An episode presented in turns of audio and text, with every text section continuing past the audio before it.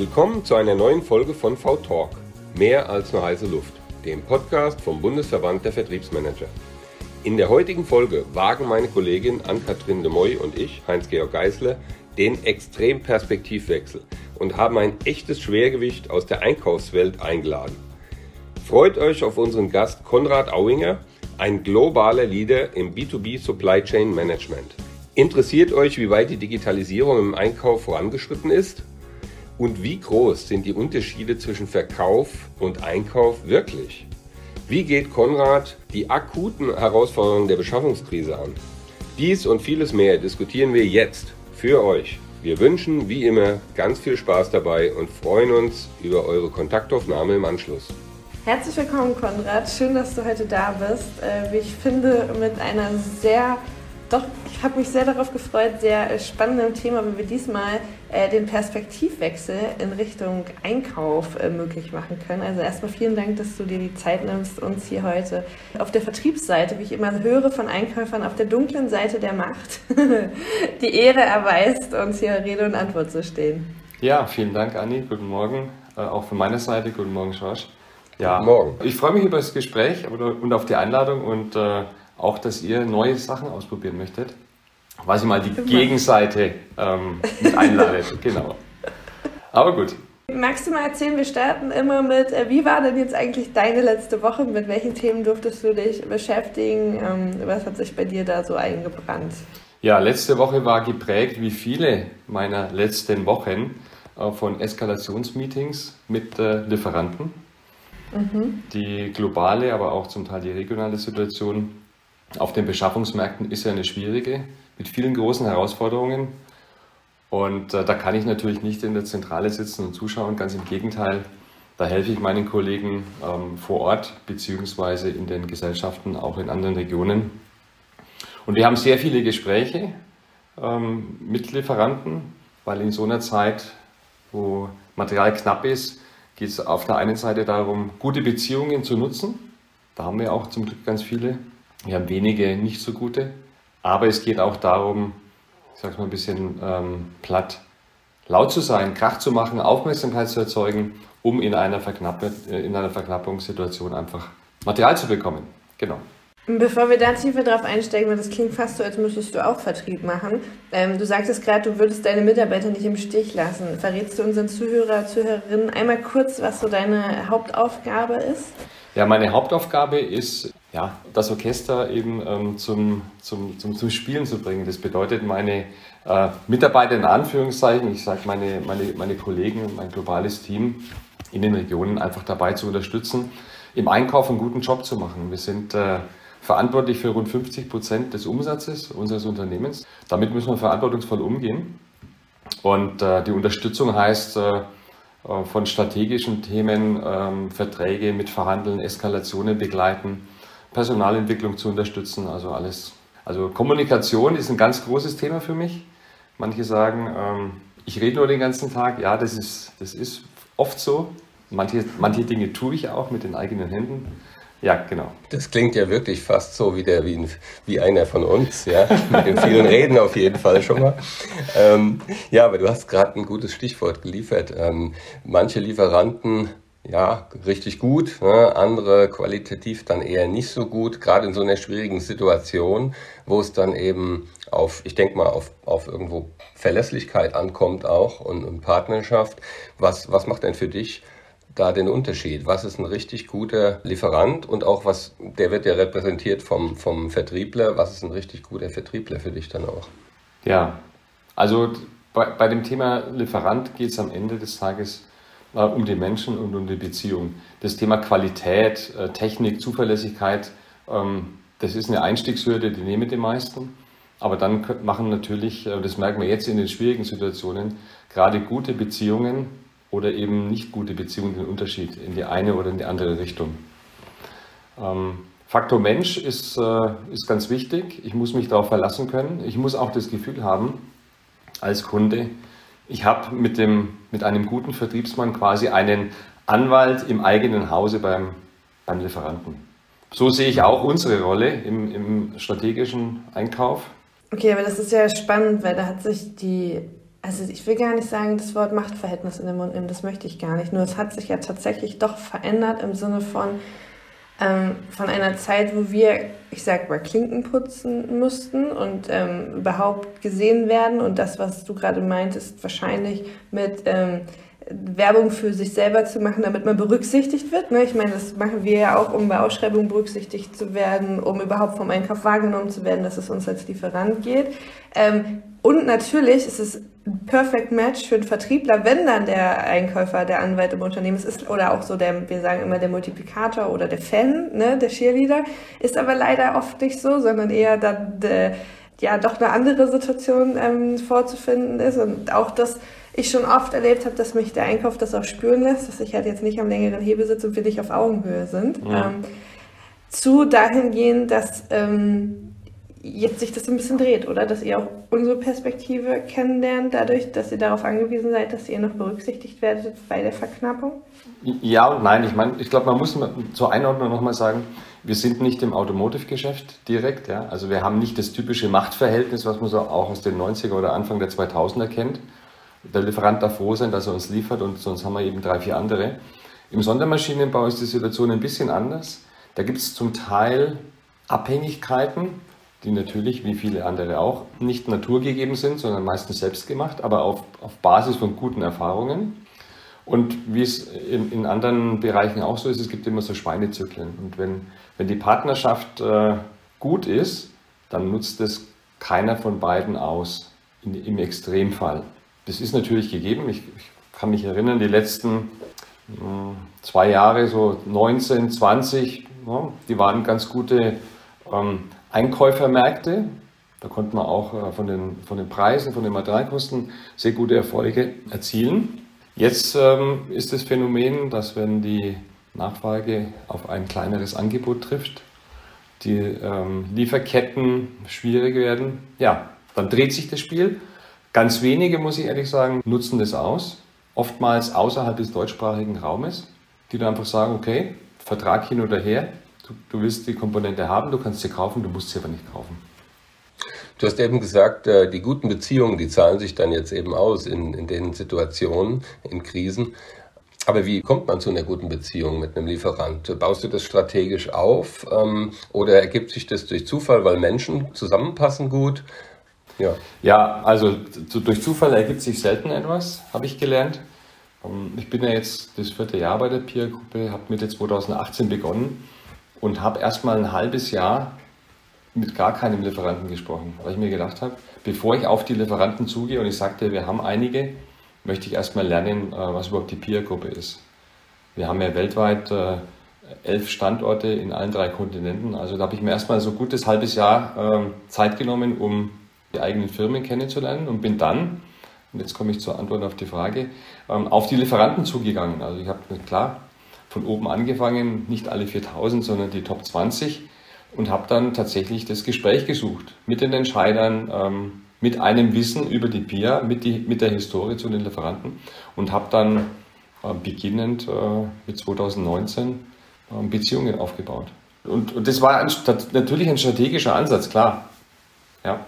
Ich kann mich noch gut erinnern, denn ich war ja äh, dein Lieferant. Ich erinnere mich sehr gut, uns kennengelernt in einem Online-Call, wo wir beide, glaube ich, in China waren zu dem Zeitpunkt, äh, weil du eben das Gespräch gesucht hast zu dem ja, genau. Zeitpunkt. Genau. Ich kann das, kann das sehr gut bestätigen. Das hat, hat mich erstmal positiv überrascht, ja. ähm, weil das hat man auch eben nicht alle Tage. Und ähm, ja, wir, wir haben dann über zwei Jahre ungefähr gemeinsam doch äh, ein paar Erlebnisse gehabt. Und eben, wie ich glaube, wie ich es empfand, dann auch eine, ja, eine vertrauensvolle Beziehung aufgebaut, die natürlich geprägt war äh, von den beiden Seiten, von den beiden äh, Schwerpunkten, wo es dann auch drauf ankommt. Aber für mich als, als Lieferant war da immer wichtig, das habe ich als sehr positiv empfunden, dass ich weiß, woran ich bin.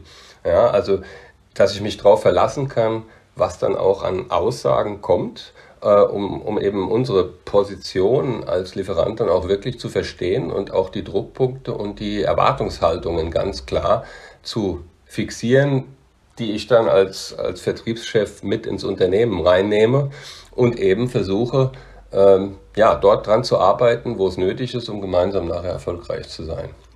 Ja. Genau. Bist du so lieb und dröselst nochmal den Begriff Leadbuyer äh, für unsere Vertriebszuhörer und Zuhörerinnen ja. Auf, was ihr darunter versteht bei euch? Also ich hole ein bisschen aus. Ähm, historisch betrachtet ist der strategische Einkauf im Sondermaschinenbau nicht sehr stark ausgeprägt. Der Einkauf klassisch kommt von der Beschaffungsrolle, wo eben das, was äh, benötigt wird, in der Qualität, in der Zeit und zum richtigen Preis auch entsprechend beibringt. Wir haben gesehen, es ist wichtig, ähm, um die Verantwortung für die 150 Millionen Einkaufsvolumen plus minus auszuüben, müssen wir uns strategisch weiterentwickeln. Deswegen haben wir ähm, ähnlich wie bestimmter Vertrieb das auch macht, äh, sein, sein Vertriebsvolumen strukturiert. Äh, bei uns heißt es Materialgruppen. Damit möchten wir kompatibel zum Beschaffungsmarkt sein. Das bedeutet, wenn wir Zuführtechnik, bleiben wir bei dem Beispiel, äh, mal aufrufen, dann möchten wir eben alle Lieferanten äh, dementsprechend auch sehen mit den Einkaufsvolumina. Diese Menschen, die das tun, das sind sogenannte Lead- oder Leiteinkäufer, die haben die Verantwortung für meistens eine Region, zum Beispiel in Europa. Und die haben die Aufgabe, strategisch mit den wichtigen Lieferanten Vereinbarungen zu treffen, ähm, Roadmaps äh, zu erarbeiten, im Prinzip den strategischen Rahmen ähm, zwischen Lieferant und, und der Peer-Gruppe aufzubauen. Weißt du, warum ich das? Danke, dass du das immer so aufgedröselt hast. Ja. Ich finde das mega spannend, weil das ist ja das, was ein guter Key Account Manager auf der anderen Seite genauso machen muss. Darf. so, genau. Also, was, was mache ich mit meinen großen Accounts? Ähm, gucke, welche, Unter welche Töchter gibt es, was haben wir mit denen schon Geschäft gemacht, welche Stakeholder, also welche Ansprechpartner brauche ich mhm. ähm, oder mit wem bin ich schon kontaktet, mit wem, wer kann mich vernetzen, wie kann ich Workshops und Netzwerken intern geben und so weiter und so fort. Wie schaffe ich es denn jetzt, deinen Kollegen zu finden? Wo, wo tummeln die sich? Also, weil du bist nicht der Erste, der davon spricht. Ich habe nur die, die dann für mich zuständig sind, die, die ich begeistern muss, mein Produkt äh, in die Unternehmen zu bringen, gerade in so großen Konstellationen wie bei euch. Wie finde ich die denn, wenn nicht jemand von alleine auf mich zukommt? Ja. Weil das ist ja für einen Vertriebler, das ist ja perfekt Match, wenn ja. ich da genau diese Person finde. Jetzt gibt es eine kurze Antwort und eine lange. Fange ich mal mit der kurzen an. Die kurze heißt, ähm, wir, haben eine, wir haben eine tolle Website, äh, peergroup.com. Da gibt es eine Sektion Unternehmen, Lieferanten. Da, finden wir, da findet ihr die Materialgruppen und auch die Kontakte. Das ist der erste Schritt. Mhm. Ähm, die andere Antwort so heißt. Vertriebsinsiders, ne? Also wenn jetzt die ganzen Vertriebler auf euch zukommen, weißt du Bescheid. Ja, das, das, tun sie schon und tatsächlich, wir haben die Webseite seit einem guten Jahr und es haben sich schon einige beschwert, dass jetzt plötzlich hier E-Mails kommen von möglichen Lieferanten und warum machen wir das denn überhaupt? Und ja, da muss man durch. Die, die etwas ja. längere Antwort heißt, ähm, ja, diese Lead-Buyer, Leiteinkäufer sind natürlich nicht alleine unterwegs und die haben auch nicht nur die Aufgabe, Leiteinkäufer zu sein, die sind natürlich im Standort integriert. Das war uns ganz wichtig. Wir wollten keine abstrakte zentrale Einheit aufbauen, sondern tatsächlich, wir wollten existierende Menschen, die wissen, wie man einkauft, die wissen, ähm, welche Herausforderungen es äh, an den Standorten gibt. Die haben diese Aufgabe. Und wir haben jetzt äh, auch zusätzlich ihnen quasi technische Kollegen an die Seite gestellt. Wir nennen das Materialgruppenexperten. Die haben auch die Aufgabe für eine Region, und das ist natürlich eine Challenge, nicht für den einzelnen Standard, sondern für die Region und auch Europa ist eine große Region, eine Verantwortung zu übernehmen. Und äh, was wir sicherstellen wollen, wir wollen Nummer eins viel mehr mit einer Stimme sprechen zu einem Lieferanten.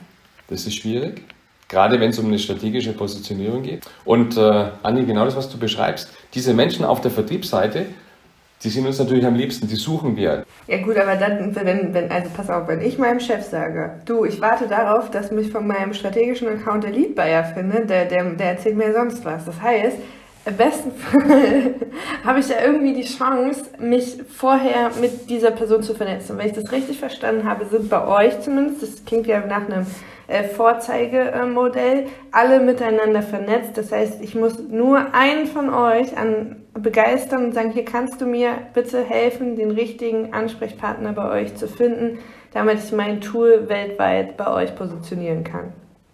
Das wäre mal ein Versuch wert, ja. Also das, das ist der Ansatz an der Stelle. Okay, ich hacke, ich hacke da deswegen drauf, so drauf rum, mhm. weil ich die Erfahrung gemacht habe, dass viele äh, meiner Kollegen und das auch branchenübergreifend noch tatsächlich, ähm, was auch nicht falsch ist, ne? weil wir, wenn wir uns das Buying Center angucken, aus Vertriebsperspektive mit vielen verschiedenen Leuten sprechen müssen, aber oft noch bei den Anwendern hängen.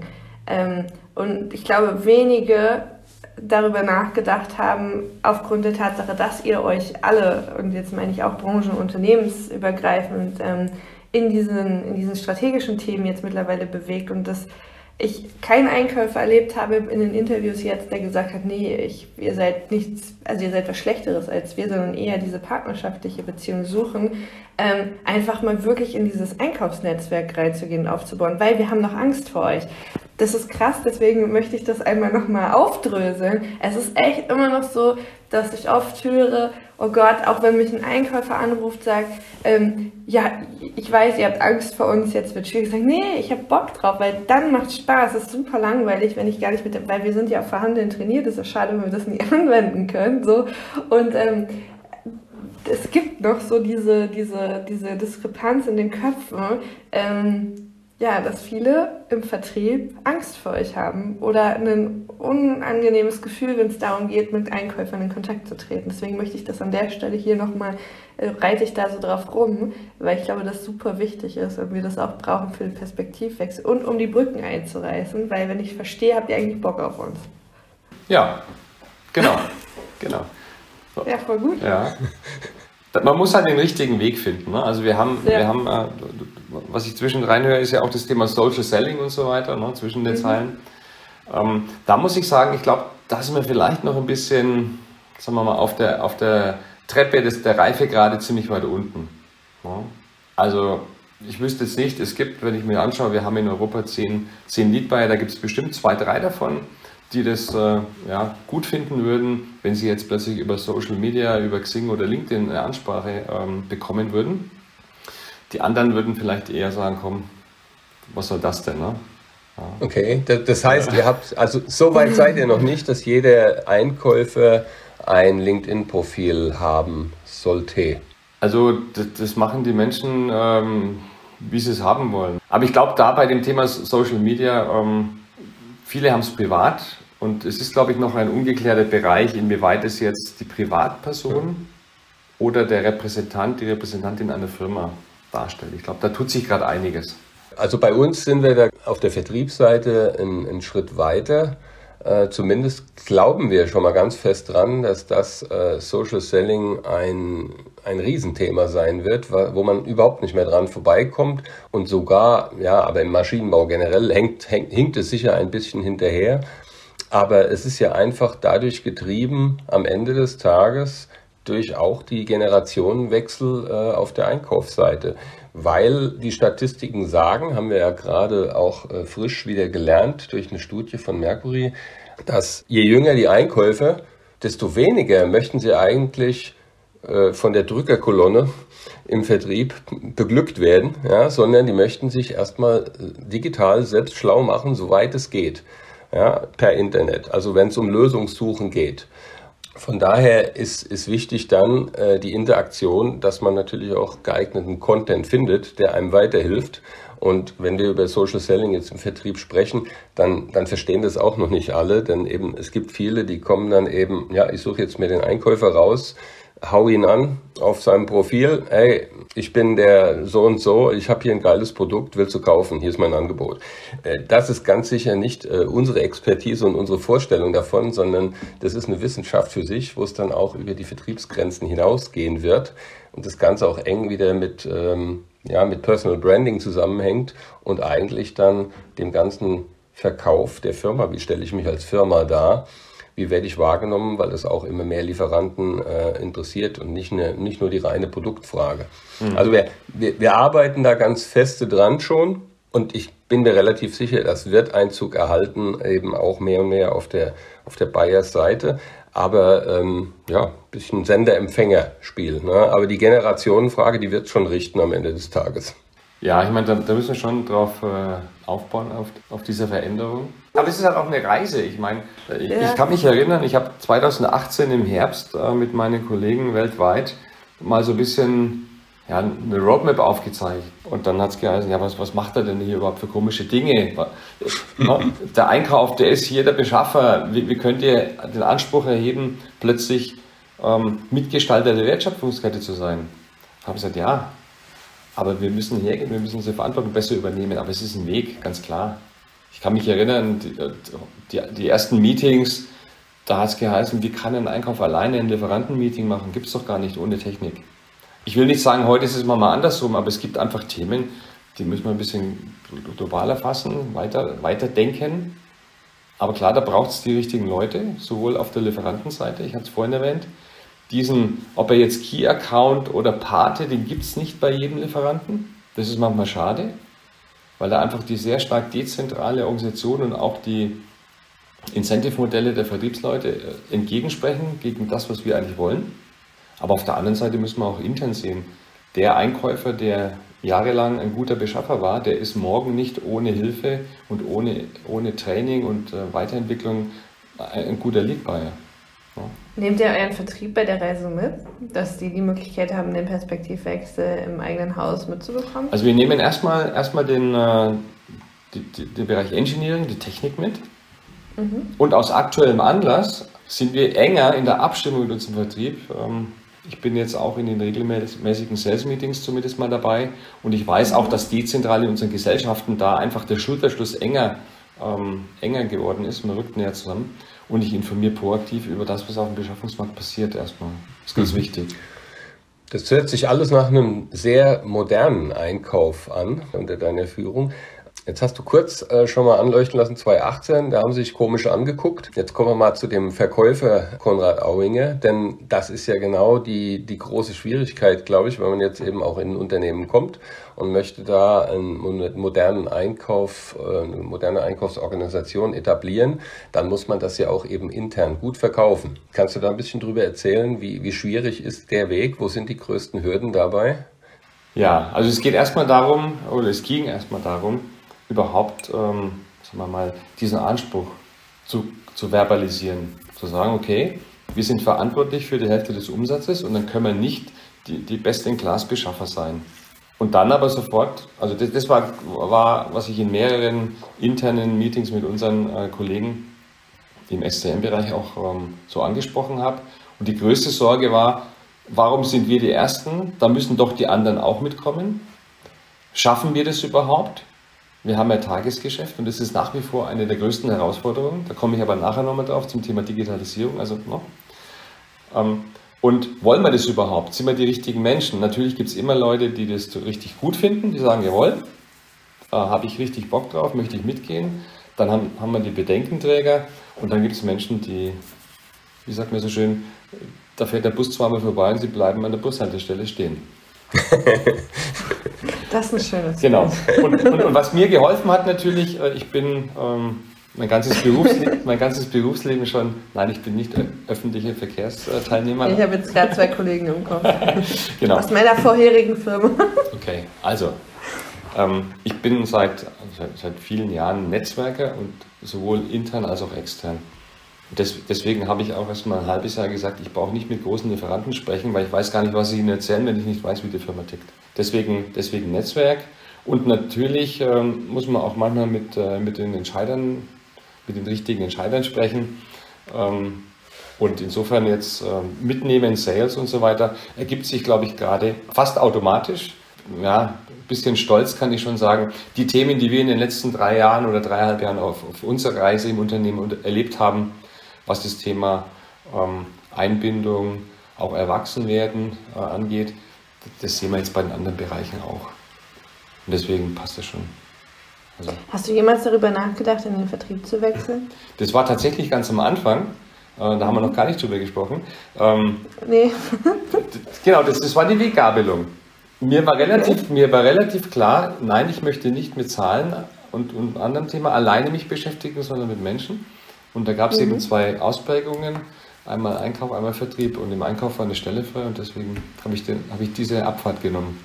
Okay, ja, schade für den Vertrieb. Ja. Vermisst du es manchmal, nicht in den Vertrieb gegangen zu sein? Ob ich es vermisse, aber also ich muss ehrlich sagen, da gibt es mehr Gemeinsamkeiten als Unterschiede. Wir haben es vorhin gesprochen, äh, gehabt mit dem Thema Verkaufen. Ja, Verkaufen ist ganz wichtig, intern und sowohl nach oben, ne, um, gewisse Ressourcen, Budgets und so weiter zu bekommen, aber auch Leute mitnehmen. Und insofern, mhm. ich glaube, äh, früher hat mal einer, einer meiner ersten Chefs gesagt, äh, der Hauptunterschied zwischen Einkauf und Verkauf ist einfach das, der Einkauf hat, hat das Geld und der Vertrieb möchte es haben. Ob das heute noch so gilt, ja, wir haben vorhin über das Thema Balance of Power gesprochen.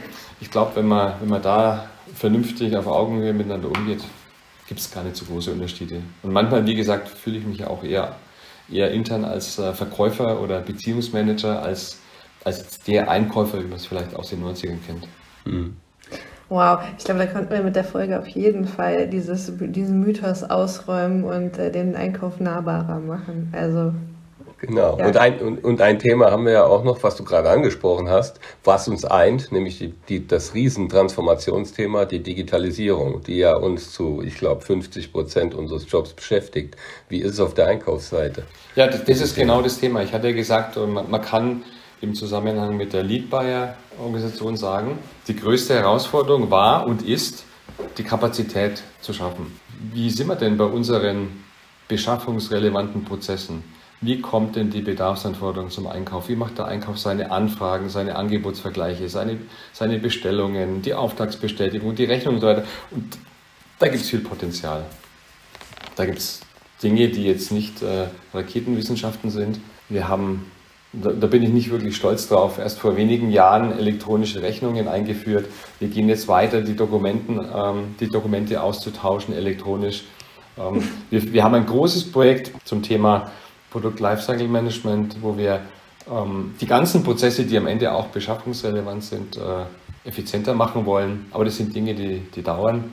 Nein, wir bestellen nicht mehr mit Fax. Also, ich lache, ne? weil ich habe tatsächlich vor Corona war das allerdings, ja. jetzt auch schon zwei Jahre her, erschreckenderweise, gab es tatsächlich noch Ausschreibungsunterlagen, die ich äh, tatsächlich, damit sie dann pünktlich ankommen, noch äh, per mit Auto mit äh, Stick und ausgedruckt und gebunden zum Kunden gebracht. Ja, also wir müssen halt einsehen, wir haben gerade im, im, technischen Einkauf haben wir natürlich ähm, zeichnungsgebundene Teile und ich möchte es nicht einfach so wegtun, so nach dem Motto, naja, das schickt man mhm. halt als File irgendwo über den Server. Da gibt es auch zum Teil noch Notwendigkeit, weil wir müssen, dass man die Dinge analog äh, verteilt weil wir haben nicht immer die großen Firmen, die hier über EDI und äh, Datenaustausch im technischen Bereich die Möglichkeiten haben. Das sind zum Teil Unternehmen mit, mit 10, 15 Leuten. Ja, die haben tatsächlich noch einen Fax oder die kriegen die Bestellung äh, äh, mit, mit der Post oder haben da Zeichnungen mit denen, die sie aufklappen und an. Also, ne? mhm. aber, aber das ist ein großes Thema, also da arbeiten wir dran, ähm, da Zug um Zug die operativen Tätigkeiten erstens mal zu harmonisieren und dann auch zu automatisieren, wie es geht, um den Leuten Freiheiten zu schaffen, Freiraum zu schaffen, damit sie sich diesen strategischen Arbeiten äh, auch hingeben können, was die meisten auch ja wollen. Um nochmal ähm, zurückzukommen auf die Beziehung zwischen ähm, Vertrieb und Einkauf. Ähm, perfekte Welt, ähm, du darfst dir was wünschen, eine Fähigkeit, ein, eine Sache, wo du sagst, okay, das wünschst du dir von der Vertriebsseite mehr oder gar nicht mehr. Also was ich mir mehr wünsche, ist ähm, auch eine, eine, aktive oder kritische Rückmeldung, ähm, wie wir uns als Kunde verhalten. Dazu lade ich auch in den Gesprächen auch immer jeden ein. Wow. Jetzt bin ich natürlich ein bisschen, wie soll ich mal sagen, ein bisschen erschrocken, wo du vorhin gesagt hast, Andi, dass viele Vertriebler Angst haben. Ja, gut, da muss man auch drüber gehen. Ne? Aber ich sage halt äh, auch im Sinne einer kritischen Betrachtung, wir machen auch nicht alle Dinge perfekt. Ähm, und da möchte ich dann kein Gejammer hören, sondern möchte ich eine konstruktive Rückmeldung bekommen. Und davon wünsche ich mir echt mehr. Weil ich meine, der Anspruch ist ja von vielen hier auf Augenhöhe partnerschaftlich äh, mit uns zusammenzuarbeiten. Das bieten wir auch an. Aber dann erwarte ich auch, dass was kommt. Und zwar nicht, dass ich immer ziehen muss, ne, sondern dass was, dass was kommt. Thema Innovation, Thema Produkte, wisst ihr schon das? Und dann bitte nicht, und das ist das andere, ähm, die, die, die Techniker, die Ingenieure vom Arbeiten abhalten. Ja, durch, eins, durch einzelne Kontakte, die unabgestimmt sind. Ne, ich, ich, das ist keine Drohung, aber das kriegen wir schon raus, aber das bringt uns einfach nicht weiter. Ne, weil denen wird die Zeit gestohlen, der lokale Vertriebsmann kriegt irgendwie eine Rückmeldung und beschwert sich dann, dass er nicht durch die Tür kommt. Da sage ich, ja, schau mal, da haben wir ein, da haben wir ein Lied bei, hast du mit dem gesprochen? So, Also, so, der Vertriebler als Time Bandit. Ja, genau. Und äh, auch spannend. Ja, genau.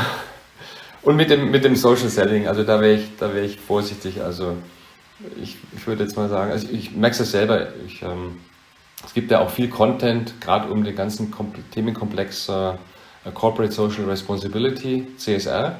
Und äh, da lade ich mir auch ab und zu irgendwelche White Papers runter, mhm. gucke mir das an. Und mich nervt es dann ehrlich gesagt, wenn dann wenn ich dann äh, einmal die Woche irgendwelche E-Mails bekomme und sage, ja, Sie haben sich das White Paper runtergeladen, was ist denn jetzt? Wann können wir denn? Und ja, genau. Okay, aber ähm, die positive Botschaft daran ist ja, Content macht schon Sinn. Ja. Nur nicht so viele Kontaktpunkte genau. an der Stelle. Weil da gehöre ich zwar zu einer anderen Generation, aber trotzdem informiere ich mich gerne erstmal selber, ja, und dass mhm. mir ein Vertriebler hinten im Kreuz sitzt und sagt, wann machen wir jetzt eigentlich Umsatz? Klar, genau. wir haben auch mit, mit kleineren Companies zu tun, mit Startups, die haben jetzt eine tolle Lösung, weil gerade um rund um das Thema ähm, Teileverfügbarkeit, ähm, CSR-Themen, äh, Audit, gibt es ja zig Startups, die wirklich gute Produkte haben und ich verstehe auch, die brauchen auch Kunden. Aber wir sind jetzt ja auch keine kleine Bude, die einfach sagen, okay, machen wir es heute so, morgen so.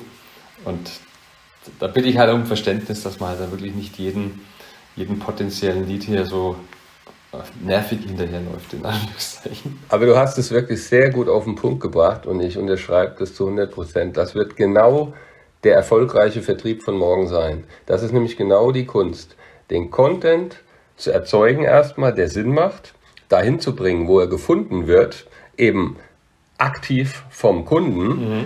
und dann den gesunden Weg finden dahin, dass der Kunde eben den Lieferanten anspricht, wenn er dann nach einer Lösung sucht. Und da ja. widerspreche ich dir Nein. an der Stelle doch, dass es nicht nur der Vertrieb von morgen ist, sondern auch schon der Vertrieb von gestern war. Weil auch ich bin fest davon überzeugt, das habe ich schon vor zehn Jahren gesagt, äh, dass nicht die Lautsprecher die erfolgreichen sind, äh, die Marktschreier, sondern die, die mit Mikrofon äh, ihren Kunden zuhören und genau dann auftauchen, wenn sie es brauchen oder im Perfekten sogar mit den Kunden gemeinsam eine Lösung entwickeln und dann von Anfang an gedanklich dabei sind und bei ähm, Konrad diesen Innovationsprozess anstoßen und zu sagen, hast du schon mal darüber nachgedacht, den Weg zu gehen und dann sagen, guck mal, ich habe eine Lösung, aber vielleicht erst in einem Jahr. Also Gut, aber die Marktschreier waren vorher erfolgreicher zumindest als heute, nee. doch, weil äh, es eben die Digitalisierung nicht gab. Das heißt, ja. die Informationsquelle war hauptsächlich der Vertriebler, der am lautesten geschrien hat, auf sich aufmerksam gemacht hat. Auch da widerspreche ich, weil wenn ich mir die Zahlen bei mir im Team immer angeguckt habe und das auf verschiedene Unternehmen äh, aufge, also aufgedröselt, wo ich gearbeitet habe, waren die, die, die die Quick Wins gemacht haben, die großen Deals, haben aber die anderen geholt. Gut, bevor wir uns jetzt hier weiter vor Konrad äh, zanken, Vertriebler, Umfrage ähm, machen wir das im Nachgang und machen eine schöne Umfrage. Genau, noch eine Frage, bevor wir zum Schluss kommen, Konrad. Wie feiert ihr überhaupt Erfolge im Einkauf? Ich denke zu selten, erstmal. Und, und inhaltlich, inhaltlich, wir nutzen, in den letzten zwei haben wir unsere Lieferantentage genutzt. Wir haben uns einen Abend vorher getroffen, haben Dinge ausgetauscht und da, war, da, da kann man auch mal gemeinsam was essen und mal wirklich darauf darauf dann anstoßen oder so. Auf der anderen Seite haben wir ähm, einmal im Monat eine Plattform, wir haben es Lead Buyers Launch genannt, wo wir so eine Stunde auf freiwilliger Basis einfach uns austauschen, das ist ganz wichtig. Und am Ende des Tages sind wir schon stolz drauf, ne, in den einzelnen Gesellschaften. Ich meine, wenn das funktioniert, dass wir verantwortungsvoll umgehen mit, den, mit der Verantwortung, die wir haben, 50 Prozent des Umsatzes, dann äh, ist das schon gut. Im Moment, äh, Im Moment sind die Erfolge, okay, von den 100 Fehlteilen habe ich drei gefunden, das ist schwierig. Ne? Da muss man auch aber auch mal gucken und sagen, okay, haben wir alles getan? Ne? Haben wir Dinge getan, die unmöglich waren? Oder müssen wir einfach akzeptieren, ähm, dass gewisse Dinge nicht nur schwierig, sondern irgendwie unmöglich sind. Ne? Wie, wie motivierst du dich denn jetzt gerade aktuell? Weil ähm, das ist ja, das ist krass. Also ich glaube auch tatsächlich, da können wir Vertriebler, können uns das gar nicht vorstellen, was ihr da gerade durchmacht. Ja, hm. also Motivation, ich, ich habe eine ziemlich große Motivation von, von mir ausgehend. Klar gibt es mal schlechte Erlebnisse, aber das haut mich jetzt nicht um. Ich habe ein gutes Gefühl, wenn ich weiß, wir haben alles getan, was möglich ist. Und da gibt es halt immer noch viele Dinge, die man, die man noch nicht ausprobiert hat. Das ist nicht immer lauter Schreien und so weiter, aber am Ende des Tages ist ja das Schöne, ich meine, das, das ist auch eine große Motivation, ähm, wenn wir dann helfen können, dass andere miteinander reden, dass der, dass der Kunde involviert wird, dass wir ein Problem lösen, das ist dann schon gut. Ja, das schon also das ist ja so, ich finde das so spannend gerade, weil tatsächlich das ja genau die Situation ist, in der ihr euch befindet, die Vertriebler haben, ähm, wenn sie einfach niemanden finden, gerade am Anfang von Kaltakquise, äh, der das Produkt kaufen möchte. Ähm, deswegen war auch meine Frage, habt ihr euren Vertrieb involviert? Ähm, weil das bestimmt nochmal spannend ist, tatsächlich dann an solchen Stellen nochmal so Brainstorming zu machen und wirklich mal rauszufinden, was von unseren Vertriebswegen kann man jetzt für euch anwenden. Vielleicht müssen wir echt mal diesen Crossover der beiden Verbände dafür nutzen, ähm, das zu matchen. Ja, bestimmt spannend. Also, Super spannend. ja, cool. super. Und wir fragen jetzt, glaube ich, nicht, wie unsere Zuhörerinnen und Zuhörer den äh, Konrad am besten erreichen können, denn wir haben ja gelernt, maximal ein White Paper geht. Wobei, wenn die, wenn die Zuhörer, Zuhörerinnen sagen, das war so spannend und der Konrad ist so ein cooler Typ und ich möchte mich fachlich austauschen, dürfen die dich dann über LinkedIn Na klar, sehr gerne. LinkedIn ist die klare Präferenz. genau.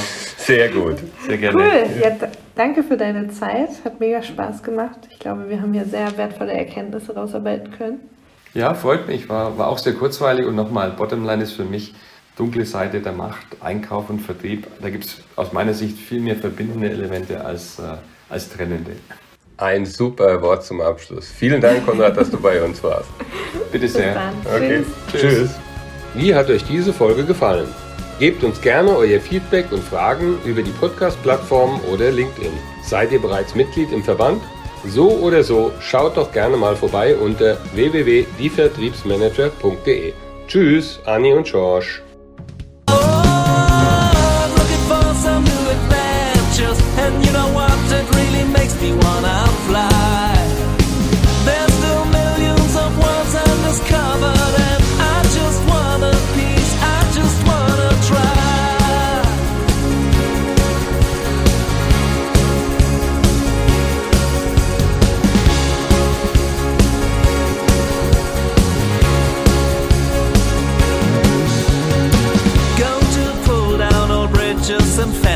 and shake up the boundaries of life.